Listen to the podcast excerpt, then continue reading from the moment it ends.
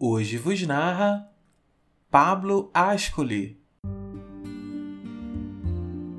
Melancolia é a tristeza com muito açúcar, fácil de engolir, difícil de se livrar.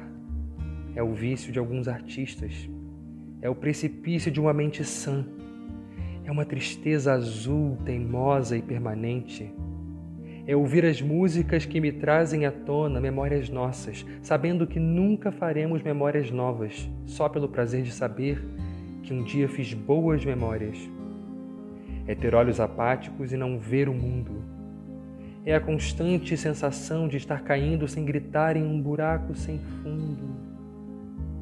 É preencher com nada os espaços vazios e achar que faz alguma diferença.